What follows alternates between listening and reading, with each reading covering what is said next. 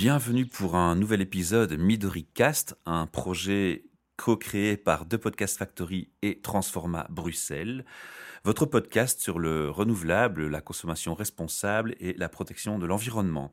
Devant moi, j'ai Sevan, à qui je vais laisser l'honneur de se présenter complètement avec son nom de famille. Alors, bah, donc moi, c'est Sevan Holomans. Tu es mon invité pour ce soir et je vais un peu expliquer le contexte. Moi, je cherche bien entendu pour Midoricast des personnes qui ont une action positive pour l'environnement, le renouvelable. Et puis, euh, je suis tombé sur ta page Facebook. Et on va dire, c'est laquelle? C'est le champignon de Bruxelles. Je me dis, tiens, le champignon de Bruxelles, quel est le rapport avec le renouvelable? Et puis j'ai vu qu'on parlait de marre de café. Et là, ça m'a fait un peu rire parce que je me rappelle des trucs euh, de notre grand-mère euh, pour les, les mares de café. Je sais qu'on en faisait des, produits, euh, des masques de beauté. Je sais qu'on peut le mettre dans le jardin pour chasser les limaces. Je sais qu'on peut l'utiliser pour déboucher des, des, tuyaux et des tas de choses comme ça. Mais alors, votre usage du marc de café à vous, j'avais encore jamais vu. Je trouve ça très original et j'avais vraiment envie de parler de votre de le présenter. Alors, je vais pas en dire trop. Je vais te laisser la parole et on va commencer par dire avant de détailler le sujet, qui tu es toi Donc, quelles sont tes études et qu'est-ce que tu as fait comme formation pour en arriver à ce projet? Et puis, on va expliquer le projet concrètement. Super. Et avant de rentrer dans les, dans les détails donc, du projet, parce que euh, tu as commencé à parler du mar de café. Mais en fait, déjà un peu euh, dévoilé. En fait, tu as dévoilé, mais tu as dévoilé euh, d'une manière erronée, parce qu'en fait, on ne produit plus sur du mar de café, mais sur des drèches de brasserie. Mais je garde ça pour, pour la suite, du coup. D'accord. Alors, mon parcours, donc moi, je suis économiste de formation. Enfin, j'ai étudié l'économie en Belgique, aux États-Unis et à Maastricht, aux Pays-Bas. Et je me suis passionné pendant mes études et surtout pendant mon mémoire, dans un domaine qui est en fait les indicateurs de croissance et en fait surtout sur les indicateurs alternatifs de croissance. Parce qu'aujourd'hui, on est dans un système économique qui est dirigé principalement par un indicateur, qui est le PIB, le produit intérieur brut. Il y a énormément de voix qui s'élèvent au sein des économistes, au sein du monde politique, au sein du monde écologique, pour dire qu'en fait, il y a bien d'autres choses qui comptent et que ce qu'on calcule doit prendre en considération euh, des variables telles que l'environnement, euh, les facteurs sociaux. Et, donc voilà, cet indicateur est vraiment fondamental parce qu'il nous donne une direction et donc il faut absolument y euh, inclure d'autres variables qui sont aujourd'hui fondamentales par rapport aux crises dans lesquelles on, vit actuellement. Donc voilà, ça c'est ma porte d'entrée, c'est dans, l'économie, je dirais, ce qu'on appelle hétérodoxe, vraiment qui va à l'encontre des modèles conventionnels en économie. Et ensuite, j'ai fait des études européennes, donc j'ai étudié au Collège d'Europe parce que je me passionnais pour la, chose publique européenne et pour la construction européenne. Et donc mon premier boulot, ça a été de travailler à la Commission européenne, dans le cabinet du commissaire au commerce, qui était le Belge Karel de Gucht, un libéral flamand.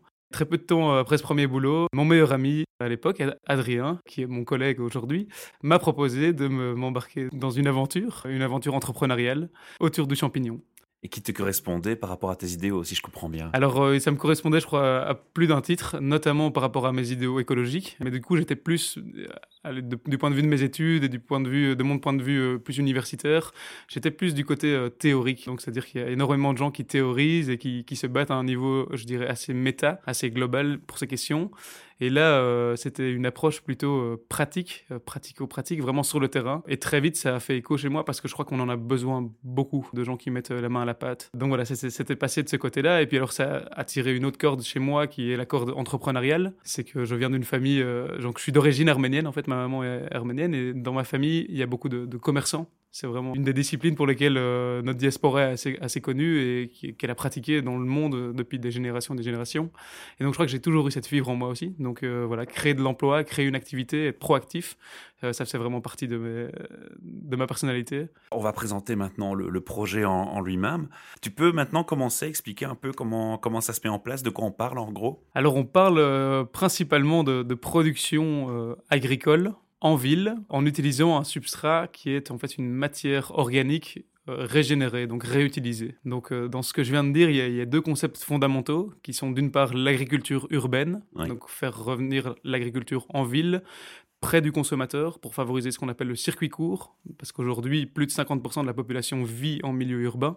Le deuxième aspect, c'est ce qu'on appelle l'économie circulaire. Donc aujourd'hui, reconsidérer les déchets des uns comme des ressources pour les autres, afin de, limiter notre euh, empreinte écologique et notre euh, épuisement des ressources euh, naturelles.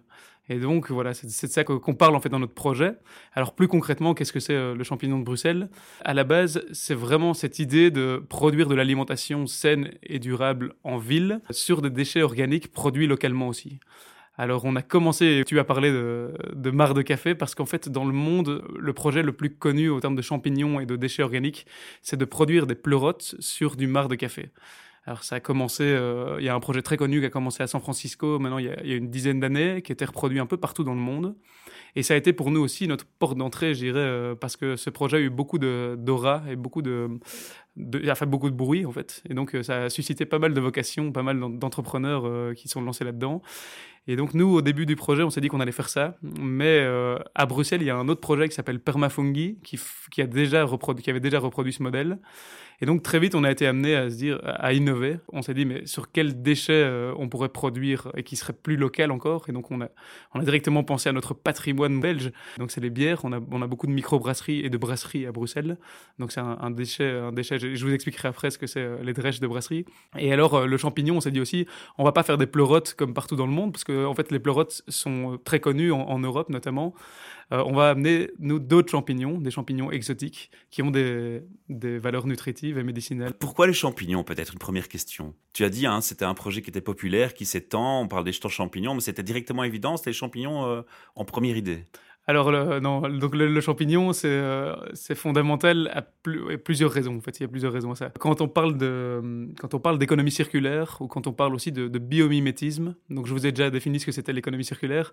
Le biomimétisme, c'est une autre discipline aujourd'hui euh, scientifique très très en vogue, qui est d'observer la nature et de voir comment la nature fait souvent bien mieux que l'homme euh, certaines fonctions, certaines productions, produit certaines choses de manière plus efficace, en utilisant moins de ressources, en étant plus écologique du coup. Et donc c'est cette, cette euh, donne aujourd'hui aussi beaucoup d'applications euh, au niveau entrepreneurial, au niveau industriel. Et quand on parle de biomimétisme et d'économie circulaire, le champignon revient toujours. Pourquoi? Parce que dans la, nature, le champignon est l'élément recycleur de la nature. Donc le champignon, en fait, permet de, recycler, de digérer. C'est un organisme qui arrive à, décomposer des matières très complexes. Et donc il a, été vraiment, il est, très observé depuis ces dix dernières années pour ces propriétés-là. C'est le fossoyeur de la nature. Tout à fait. C'est un, un, un, il digère et il digère notamment euh, des déchets, euh, les déchets de la nature en quelque sorte. Et donc pour nous les hommes et pour nous les occidentaux qui produisons énormément de déchets, il a bien sûr tout son intérêt. Alors tu, tu m'as expliqué qu'en fait vous étiez parti bon de l'idée de pleurote et puis vous avez dit bon on va pas faire comme tout le monde, le projet existe déjà, on va aller sur autre chose. Mais euh, vous avez choisi quoi alors comme champignon? Ça m'intrigue. Alors, donc, faut savoir qu'en Europe, le champignon le plus consommé et, produit, euh, du coup, c'est le champignon de Paris. Ensuite, le, le pleurote est, est, assez connu, mais pas tellement consommé en termes absolus. Par contre, le deuxième champignon le plus, le plus produit et le plus consommé au monde, c'est le shiitake.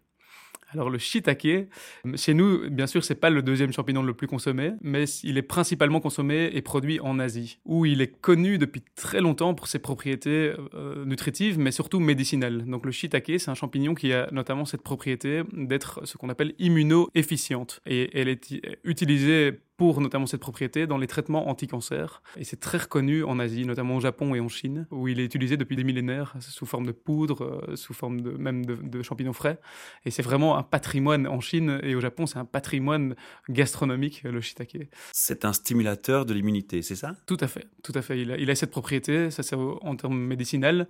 Alors en termes nutritifs, il a des propriétés aussi, euh, notamment des vitamines B2, B3 en, en grande quantité, euh, beaucoup de minéraux. Et alors il a évidemment énormément de fibres, il est très fibreux et donc il a des propriétés antioxydantes très importantes. Alors quand vous êtes dit, bah, tiens, on va prendre ce champignon, parce que c'est l'idée que vous avez trouvée, vous n'êtes pas inquiété de la perception du public en Belgique par rapport à un champignon qui est faut le reconnaître, pas très connu au départ. Nous, au début, on ne le connaissait pas, ce champignon. Mais en fait, on s'est très vite rendu compte qu'on n'avait pas pris tellement de risques en, en, en, prenant ce champignon parce que, en fait, en Europe, euh, il commence à être vraiment très connu.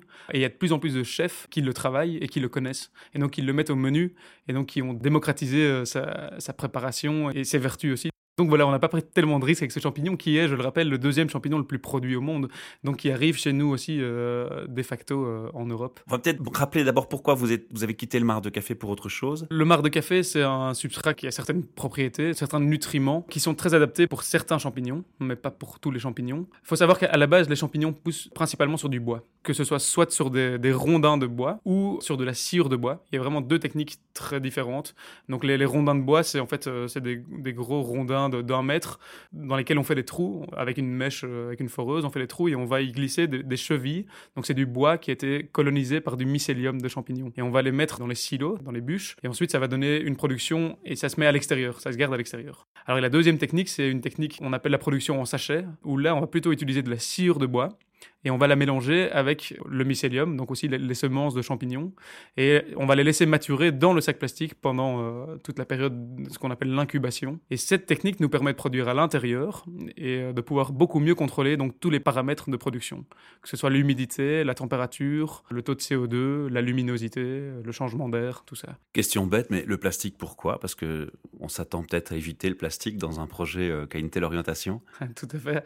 Alors bon, c'est vrai qu'on voue un, combat assez robuste au, plastique en Europe. Ma réponse va, être double plutôt. La, première, la première réponse, c'est qu'il y a d'autres manières de concevoir le plastique. Donc il y a beaucoup de producteurs partout dans le monde qui produisent dans des bacs réutilisés, souvent en plastique quand même, parce que le plastique a cette propriété qu'il est facilement nettoyable. Il y a beaucoup de projets qui récupèrent des seaux, des seaux de peinture, etc. et qui vont produire euh, dans ces seaux-là pour la propriété du plastique, donc c'est facilement nettoyable. Ensuite, les sacs que nous on utilise, c'est des sacs de culture qui permettent euh, ce qu'on appelle la microfiltration. Donc il y a quand même de l'air qui passe et c'est des sacs qui sont faits sur mesure pour la production de champignons. Et aujourd'hui, il n'y a pas d'autre alternative, dans le sens où on ne nous a pas encore inventé des sacs, même en, plastique réutilisable, ça n'existe pas encore. Il y a eu des tests euh, qui ont été menés, parce que évidemment, on s'est renseigné pour avoir une empreinte écologique la plus minime. Et il y a certains tests qui ont été effectués sur des sacs en plastique biodégradable, mais en fait, la qualité était très mauvaise euh, et, et ça n'était pas assez résistant. Et donc, en fait, voilà, aujourd'hui, ce plastique, en fait, est notre dernier déchet dans euh, tous nos cycles de, production. Je résume hein, ce que tu viens de dire. Il y a deux méthodes de culture pour les champignons. Il y a les, rondins de bois, il y a le plastique avec de la sciure. Et on en était à la question, ben, pourquoi on a laissé tomber le marc de café au final? Je croyais comprendre dans ta partie de réponse qu'il ne convient pas forcément aux champignons que vous allez cultiver, c'est ça? Tout à fait, tout à fait. J'avais commencé par dire ça. Donc en fait, le marc de café convient bien euh, à certains champignons, mais pour le shiitake, il s'est avéré que c'était pas du tout un bon substrat. Parce que, et ça sans rentrer trop dans les détails, mais le shiitake a besoin d'autres nutriments euh, qui ne se trouvent pas spécialement dans le, dans le marc de café. Et alors on les trouve où? À la base, le shiitake pousse euh, naturellement sur certaines essences, notamment du chêne. Le chêne, c'est vraiment son élément naturel. La plupart des producteurs produisent soit sur des rondins de chêne, soit sur de la sciure de chêne. Nous, on a parcouru la littérature parce que quand on s'est écarté évidemment du, du marc de café, ben, on s'est demandé sur quoi est-ce qu'on allait produire. Depuis ces 15 dernières années, il y a un intérêt de plus en plus important pour la mycologie. Et notamment, il y a beaucoup de travail en laboratoire sur les différents substrats qui peuvent être utilisés pour faire pousser des champignons. Et les drèches de brasserie sont revenus à, maintes reprises. Alors là, on en arrive à notre définition des drèches de brasserie. Alors les, les, drèches de brasserie, tout belge euh, normalement composé, devrait savoir euh, ce que c'est. Les drèches sont en fait euh, le résidu de l'activité de brassage de bière. Alors le résidu, il y en a, il y en a plusieurs en fait dans, la, dans le procédé de brassage, mais c'est le premier résidu. En fait, c'est pour brasser de la bière, c'est un peu comme pour infuser du thé. On a un sachet avec, avec des plantes ou avec des grains qu'on va laisser dans de l'eau chaude pour récupérer certains, certains aspects qui vont être intéressants au niveau gustatif. Et donc, en fait, on fait infuser pour la bière, on fait infuser des grains, des grains d'orge, de, d'orge, de malt, parfois du houblon aussi. On les laisse infuser dans des grandes cuves à une certaine température. Et avant de passer à l'étape suivante, en fait, on se débarrasse de tous ces grains qui ont, été infusés, donc qui ont donné leur saveur, qui ont donné euh, certains, certains nutriments, et on s'en débarrasse. Alors pendant tout un temps, ces grains ont été, notamment en milieu rural surtout, ont été réutilisés et sont encore réutilisés pour alimenter des bovins, parce qu'il y a encore énormément de matières comestibles euh, et de nutriments dans ces grains. Mais en milieu urbain, donc en ville, la plupart des brasseries s'en débarrassent en fait euh, comme des déchets normaux, je dirais, jusqu'à il n'y a pas longtemps, donc étaient brûlés, en fait, incinérés. Maintenant, de plus en plus, on voit l'avènement des poubelles organiques qui sont en fait directement amenées, pour nous à Bruxelles, qui sont amenées à Ypres, où on a une grande industrie de, de biomasse donc on fait de la biométhanisation avec ces déchets organiques. donc pour l'empreinte écologique, évidemment, c'était une plus-value de récupérer ces déchets, d'en faire quelque chose. Tout à fait. Alors, alors elle, est autant au niveau écologique qu'au niveau économique. Il y a deux aspects, ça c'est fondamental pour comprendre évidemment l'essence du projet. Au niveau économique, c'est que ça a un coût de se débarrasser de déchets. Donc pour les brasseries, ça coûte vraiment beaucoup d'argent en fait de se débarrasser de ces déchets parce qu'il y a tout un système logistique à mettre en place qui est souvent fait à Bruxelles par Bruxelles Propreté. Mais alors le coût, en fait, si on voulait vraiment parler de, vrai, de vrais coûts, il est encore plus grand que ça. C'est plus qu'un coût économique, c'est un coût en économie, on appelle ça souvent le coût d'opportunité.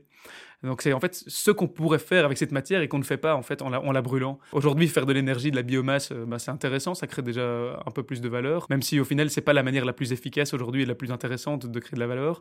Mais le principe du projet, c'est de dire on peut créer plus de valeur avant de l'amener vers la biomasse. Il y a moyen de faire plein de choses avec cette drèche de brasserie.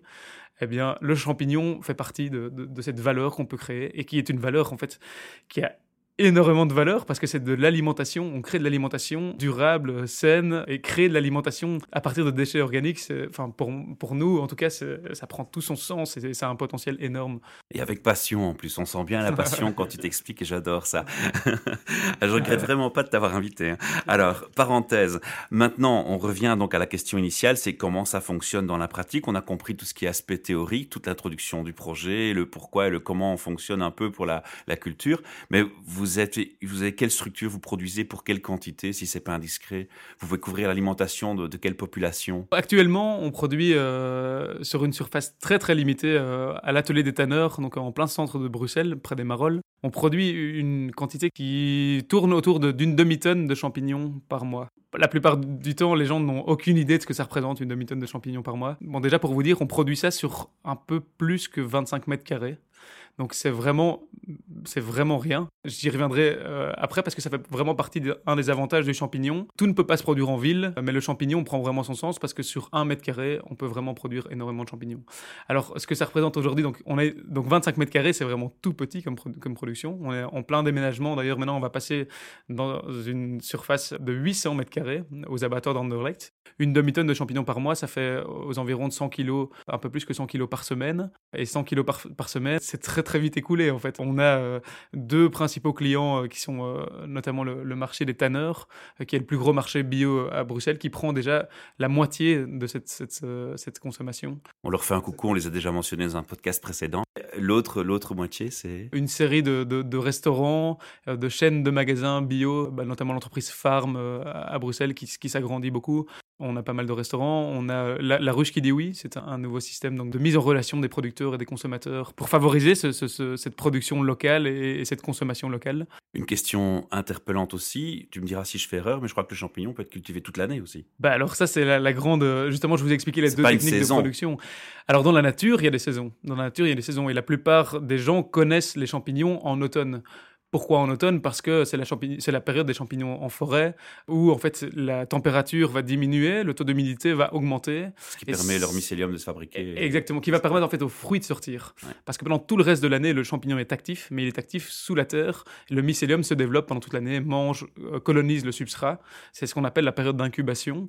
Et en fait, il y a ce fameux choc de température où on passe en automne, la température diminue, l'humidité augmente, et là le fruit qu'on connaît, qu'on va manger, va sortir.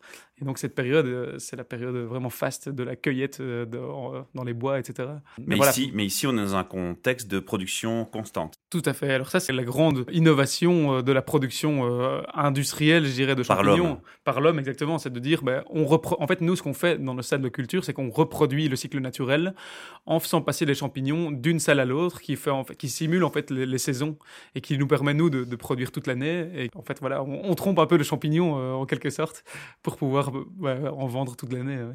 Alors je reviens sur l'aspect pratique, j'ai compris comment vous le cultivez grâce à ce que tu viens de m'expliquer, j'ai compris comment vous le distribuez et via quel canot, donc ça c'était important. Maintenant ce qui m'interpelle, on a aussi, on imagine très bien que vous allez récupérer donc des résidus de, brasserie dans, les brasseries, ça on le sait, mais euh, ces gens ils vont, ils vont vous donner des quantités qui correspondent à ce que vous avez en besoin. Comment, comment ça se met en, place cette communication? Parce que j'imagine que vous n'allez pas tout prendre non plus. alors de nouveau réponse en, en deux étapes. La première étape c'est qu'aujourd'hui on produit un peu moins de 10% sur la, la euh, sur le mix drèche et bois qu'on met en place en fait. Le reste pour le moment est produit encore euh, sur de la cire de bois, c'est la technique traditionnelle, et donc ne nous demande pas encore de grandes quantités de matières premières, notamment de, de de brasserie. Pourquoi est-ce qu'on n'a pas encore mis plus de, production euh, sur drèche? C'est parce que on était vraiment limité par l'espace qu'on avait au Tanner actuellement, qui est un espace très confiné où on est dans, les caves d'un centre d'entreprise, et on a mis tout en place depuis deux ans et demi pour arriver maintenant à ce stade où on déménage dans un espace beaucoup plus grand qui va nous permettre de faire toute la production. Parce que qui dit toute la production dit euh, avoir des quantités de matière beaucoup plus importantes qui arrivent, mais dit aussi avoir des outils de, et des machines de production beaucoup plus conséquentes, notamment ce qu'on appelle un, pasteurisateur. Donc c'est une grande machine dans laquelle on va mettre la drèche de brasserie avec le bois, qui va chauffer jusqu'à 90 degrés pour éliminer tous les contaminants, etc. Et qui euh, va nous donner un substrat qui va être propre pour, euh, pour être ainsi pour mettre les semences et pour qu'il n'y ait pas d'autres contaminations. Et donc voilà, donc aujourd'hui, on été contraint par l'espace, aussi pour la deuxième, la deuxième raison qui est que euh, ça fait un an qu'on fait de la recherche et développement pour avoir une recette qui fonctionne vraiment bien sur la drèche. Parce que si, comme je l'avais dit au début, on a vu que la drèche était un bon substrat euh, pour le champignon, de là à en faire en fait notre matière première de base pour une production industrielle, Personne ne l'avait fait avant. Et c'est là vraiment notre innovation principale, c'est que on amène maintenant cette technique à un stade industriel. Et ça demande énormément de vérification de paramètres, énormément de, de, de, tentatives en fait, de production. Et, donc voilà. Vous avez une approche pas à pas un peu lean et, vous observez un peu comment ça évolue. Quoi. Tout à fait. Ce qu'on appelle l'itération, quoi. l'itération scientifique, vraiment. On est, voilà. Ces drèches, en fait, elles peuvent tenir une culture de champignons combien de temps? Elle peut être réutilisée souvent? alors ça, c'est génial que vous en parliez, parce que c'est un, appel à tous les, un appel à tous les génies euh, de, Belgique euh, et du monde entier pour nous trouver des solutions. En fait, le gros problème des drèches, c'est qu'elles sont, euh, elles pourrissent très très rapidement parce qu'il y a énormément de sucre, de glucose, etc. Et en fait, en, moins de, de, de, 10 heures, les drèches vont, vont, pourrir et vont sentir très mauvais. Et donc, c'est un. Donc, nous, pour le moment, on travaille en flux tendu. Donc, euh, on, va, on, sait, on se calque sur les horaires des différentes brasseries avec lesquelles on travaille. Au moment T où les drèches sortent de l'infusion, elles ont infusé la bière et elles vont sortir, on vient directement la récupérer pour deux raisons. La première, c'est que si on les récupère directement, on évite les contaminations, on peut directement nous-mêmes inoculer. La deuxième raison, c'est que plus on les récupère tôt, plus tôt on les récupère, moins d'énergie on va devoir mettre nous pour les, pour les, les, nettoyer en quelque sorte, pour les pasteuriser. Parce qu'elles sortent chaudes en fait. Mm. donc il y a vraiment un gain d'énergie énorme. Tout est pensé quoi. Tout est pensé, tout est. Mais alors je, reviens sur mon appel, c'est que le gros problème, et pour rebondir sur la question que tu me posais juste avant, à Bruxelles, on a, on a quand même un gros problème, c'est qu'on n'a pas assez de, de production de drèche bio. Aujourd'hui, nos champignons sont bio parce qu'on les a voulu bio. Ça fait partie, c'est un des, arguments qu'on a envie de mettre en avant. C'est pas le seul. Le local est d'ailleurs plus important pour nous, mais le bio est là. Alors le, gros problème pour le long terme, c'est qu'il n'y a pas assez de, brasseries bio. Il n'y a pas assez de bières bio qui, et donc il n'y a pas assez de drèches bio qui sont disponibles à Bruxelles. Mais ça va changer. On, ben, on espère. Il y a notamment des, des, des micro-brasseries qui ont l'ambition de, de, le faire. Mais aujourd'hui, il n'y a qu'une brasserie à Bruxelles qui produit en, quantité suffisante et euh, c'est Cantillon. Cantillon qui brasse la gueuse, notamment euh, patrimoine euh, vraiment belge. Et le gros problème, c'est que le, Cantillon brasse seulement 5 mois dans l'année parce qu'ils utilisent une technique de fermentation. Fermentation à l'air libre. En fait, la bière fermente avec l'air pendant l'hiver. quoi. Et donc, c'est un gros problème parce que du coup, il y a une production de drèche pendant 5 mois et nous, on a besoin de drèche toute l'année. Et comme elles pourrissent très vite, on n'a pas encore trouvé de système pour les, stocker. Et donc voilà, là on travaille là-dessus avec, euh, en partenariat avec un, brasseur. Euh, il y a vraiment de la matière grise qui, qui est en train de se mettre euh, sur cette question, mais voilà, appel à tous les génies. Alors ces drèches, une fois qu'elles ont fait leur vie, vous en faites quoi? Vous les renvoyez euh, pour tout ce qui est biomasse alors? Alors, bah, super question. Donc, euh, c'est ce que je disais. Donc, euh, en parlant du plastique, c'est vraiment le dernier déchet qu'on a dans la champignonnière parce que, en fait, donc une fois que le champignon est sorti, donc le fruit est sorti du substrat. Le substrat, donc la, drèche et le bois qu'on utilise a été mangé, colonisé par le champignon. Le champignon est sorti. Eh ben, on a des tonnes et des tonnes de matière dans la champignonnière. Et cette matière-là, c'est une super matière organique pour plusieurs débouchés. Alors, il y a trois débouchés principaux. Le premier, c'est euh, il y a certaines personnes en Belgique qui font ce qu'on appelle une deuxième fructification. Donc, en fait, ils vont juste récupérer nos substrats, ils vont les épandre dans leur jardin, et en fait, il va y avoir le mycélium va se réactiver et va redonner des champignons. Et donc, ils vont récupérer les champignons. La deuxième application, c'est pour les composts de quartier. Alors, il faut savoir que bah, comme il y a beaucoup de sciure de bois, c'est un mix entre de drèche et sciure de bois, et eh ben, c'est un, une super, euh, un super input pour les composts, surtout pour les composts qui sont très peu actifs, parce que ça chauffe très vite avec notre matière première, et donc ça crée de l'activité très rapidement. Et alors, la troisième application, c'est euh, ce qu'on appelle le paillage, le mulch, euh, pour ceux qui s'y connaissent un peu. C'est cette fameuse couche qu'on met sur terre quand on fait un potager, et qui va diminuer, je dirais, l'évaporation des, des minéraux, etc., du sol, qui va vraiment garder toute la matière dans le sol. Et donc aujourd'hui, on travaille en partenariat avec beaucoup d'acteurs de potagers, de compost de quartier qui récupèrent chaque semaine toute notre matière, tous nos déchets pour refertiliser la terre et pour relancer le cycle circulaire. Un projet bien complet du début jusqu'à la fin dans l'éco, dans le bio, dans le renouvelable et dans la proximité pour la consommation, c'est ça? Tout à fait. Et alors là, tu me lances une perche parce que, évidemment, au niveau écologique, on l'a bien pensé, mais aussi maintenant, on le pense aussi au niveau social. Mais donc, c'est la fameuse triptyque du développement durable. Euh, l'aspect économique, c'est qu'on pense notre projet depuis le début euh, de manière rentable. On veut que ce soit un projet rentable qui, qui attire des gens aussi pour cet aspect économique parce qu'on trouve que c'est fondamental pour pérenniser l'activité. Ensuite, l'aspect écologique, on en a parlé, aussi bien dans la récupération des, déchets du champignon qu'on produit.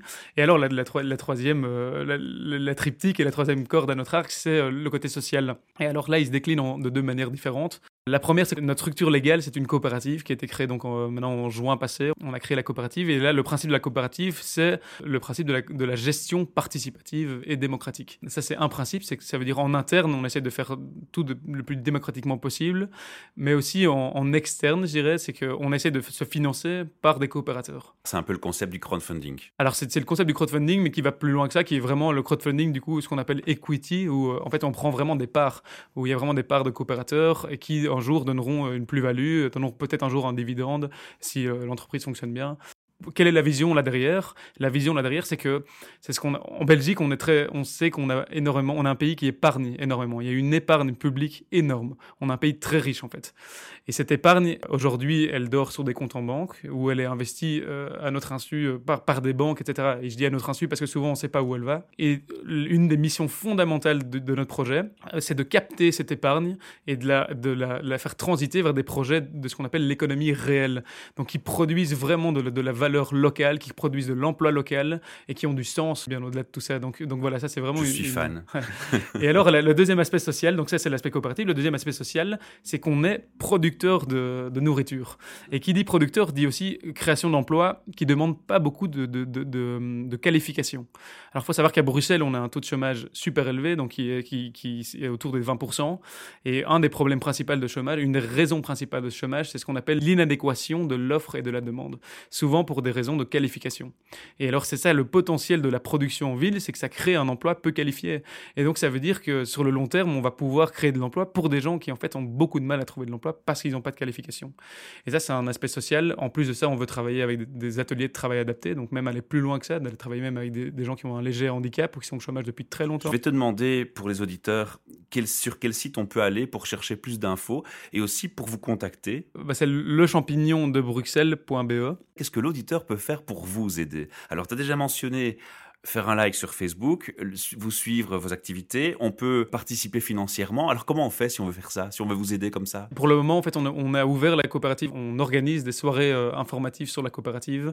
Jusque décembre, on cherche encore euh, maintenant un peu moins de 40 000 euros. Donc encore une dizaine de coopérateurs qui vont mettre euh, autour de 4 000 euros. Et alors ça, pour ça, le, la meilleure manière de, de, de procéder, c'est de, nous, nous, contacter. On a une adresse qui est info at Bruxelles.be et on a toute une procédure bien expliquée. On a un dossier pour les futurs coopérateurs, etc. Pour éviter trop de contacts inutiles rapidement, il y a un minimum pour pouvoir investir? Oui, alors pour le moment... On va quand même donner cette info. Hein. Voilà, comme, comme on met en place la, la, structure et la gouvernance se met en place, on ne veut pas avoir trop de coopérateurs euh, dans un premier temps. Et donc dans un, dans un premier temps, on cherche des coopérateurs à partir de 2500 euros. Euh, donc voilà, c'est des gens qui épargnent déjà depuis un petit temps. Est-ce que tu as d'autres choses qu'on peut faire pour vous aider? Alors pour le moment, je dirais... Euh, Acheter vos champignons. Il n'y a, a, pas, a pas grand-chose à faire euh, pour nous. Bah, l'équipe est en train de s'agrandir et je dirais en interne, on, peut, enfin, on a encore beaucoup de développement à faire nous-mêmes. mais alors, bah, si à, plus long terme, c'est clairement pour, nous, on cherche, en fait, on cherche, on est en train de mettre en place les bases pour pouvoir intégrer euh, des gens qui auraient envie de, s'impliquer dans le projet. Il faut savoir qu'il y a beaucoup de contraintes légales, donc nous, on n'est pas à finalité sociale, donc ça veut dire qu'on ne peut pas euh, encadrer du bénévolat en, en, notre sein. Et donc, euh, voilà, donc on réfléchit un peu à tout ça, comment intégrer des gens qui ont, parce qu'aujourd'hui, il y a énormément de gens qui cherchent à s'impliquer dans des projets qui ont du sens, qui font sens pour eux, et on aimerait bien proposer une manière aux gens de s'impliquer. Donc, donc voilà, c'est c'est en gestation, mais je, moi, pour le moment, encore rien de très concret, euh, si ce n'est euh, manger des champignons. Qu'est-ce qu'on pourrait proposer à l'auditeur qu'il peut faire dans les actions au quotidien facilement pour préserver l'environnement ou consommer différemment et tu, as quelques propositions à faire à nos auditeurs? Ben, euh, Ce qui me vient maintenant à l'esprit, c'est le mot local que je vais décliner de deux manières. la première, c'est clairement consommer local. Au niveau alimentaire, je parle bien sûr, mais après je vais le développer, mais au niveau alimentaire, c'est vraiment de, de, de faire cet effort de s'intéresser euh, à la provenance des produits qu'on va consommer. Soyez curieux, voilà, soyez curieux, qu'est-ce que vous mangez et d'où ça vient? Soyez curieux, ça c'est la première chose, parce que c'est comme ça qu'on aiguise notre esprit critique. Et la deuxième chose, euh, du revenir sur le local, c'est consommer local, c'est aussi investir son argent localement. Investir son argent dans des, dans des produits qui sont faits localement, ça veut dire créer de l'emploi local, ça veut dire créer de la valeur locale. Et ça c'est important aussi dans cette, dans cette réflexion. Et donc voilà, vraiment consommer local euh, et réfléchissez où va votre argent parce que parce qu'il peut avoir un impact énorme. C'est votre manière de voter euh, aussi. Dans la vie. En tout cas, c'est clair. Et c'est hyper facile à faire. Hein. C'est pas très compliqué. Alors, merci de nous avoir rejoints, de t'être déplacé expressément pour nous dans nos studios. Tu es le bienvenu au micro si tu veux faire un update dans le futur par rapport à l'évolution de votre projet. Et pour finir, encore une dernière question, hein, très très rapidement. Il y a un futur euh, pour le projet? Il y a une idée de se développer plus dans d'autres produits ou on va rester sur le champignon? Bah alors, euh, oui, non. Euh, bah pour, pour, le moment, c'est quand même le champignon, mais les produits se développent vraiment beaucoup parce qu'on vend donc des champignons frais principalement, mais on va commencer à vendre des champignons séchés, des kits de champignons, ça c'est pour produire vous-même à la maison euh, vos champignons. Et euh, un troisième produit, c'est qu'on lance notre tapenade, des tapenades de champignons, donc pour faire connaître le champignon différemment. Donc voilà, ça c'est vraiment les quatre premiers produits. Et alors à long terme, pour vous expliquer vite en deux mots, c'est que notre vision vraiment à long terme, c'est qu'on veut devenir un centre de, recherche et d'innovation autour du champignon, parce qu'en en fait la science s'intéresse aux champignons que depuis très peu de temps, et il y a un monde énorme à découvrir, euh, que ce soit au niveau des applications de dépollution des sols, au niveau médical, médicinal, et on a envie de participer à cette révolution du champignon. Je suis donc persuadé que je vais te retrouver à mon micro. Mille merci, à bientôt, au revoir.